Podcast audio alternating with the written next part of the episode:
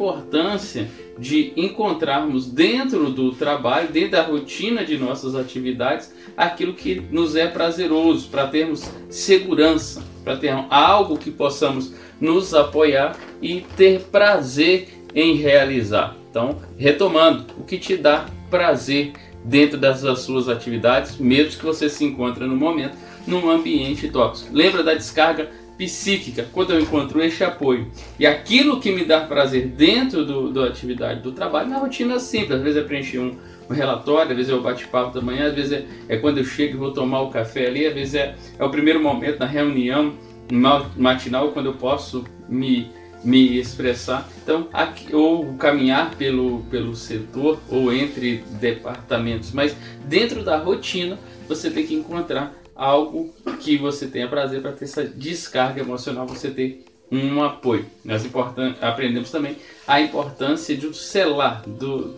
das interrupções, das paradas, das pequenas paradas, do descanso, né, da mudança de tono, mudança de nota que nós precisamos ter no nosso caminhar diário. Para quê? Para que possa ter uma inteligência emocional.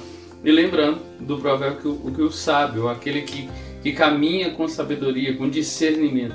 Ele conhece o tempo e o modo. Eu não vou é, avançar onde a empresa não quer que, que eu avance, eu tenho que aprender a recuar. Eu não vou avançar numa discussão que está todo fechado. Então eu recuo para depois me preparar para o novo avanço. Não significa desistir, significa controle emocional, um caminhar com controle emocional lá na frente eu avanço, apresento um novo, um novo projeto para não desgastar uh, gastar minha energia e ficar desgastado em, em, projetos que já estão falidos ou fadados ao fracasso ou, ou partir para um combate ali de ideias ideológicas que não é o momento. Nós vamos ver na próxima aula como resolver conflitos.